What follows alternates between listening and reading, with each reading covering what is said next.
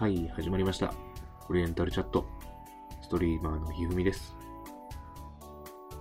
今日もこうさんとお酒を飲みながら、ほろ酔い雑談、配信していきたいと思います。オリ茶が始まるよー。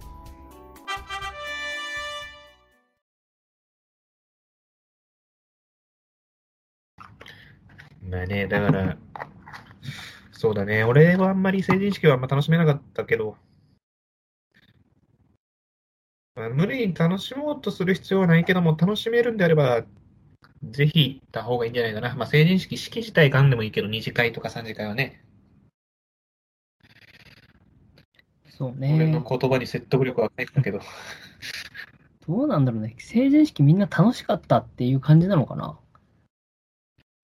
いや、だから、あの、要はその中学、中学単位じゃん、大体、うん成人式。うん。だからその中学から高校、その、なんだろう、同じ中学からその同じ高校に、なんかこう20人、30人とか毎年行くみたいなうん。とこってあるじゃん。地元の公立から公立でみたいなんで。はいはい。らそういうとこだったら多分楽しいんじゃない？まだ中学のやつとの関係とかも、要は高3まで結構続いてて、うん。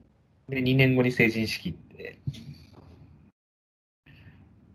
まあだから、あれだよね。人によるってことだよね。楽しいか、楽しいかどうかは。成人式。まあね。もう俺はこれは言い訳だけど、いなかったから、俺。うん。高校に同じ中学。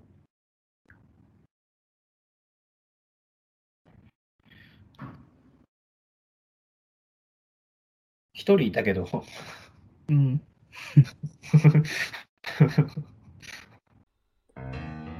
はい、今日も、えー配信をお聞きいただきありがとうございました。お気に入り、フォロー、チャンネル登録、ぜひよろしくお願いいたします。Twitter もやってるので、どうぞご覧ください。またね。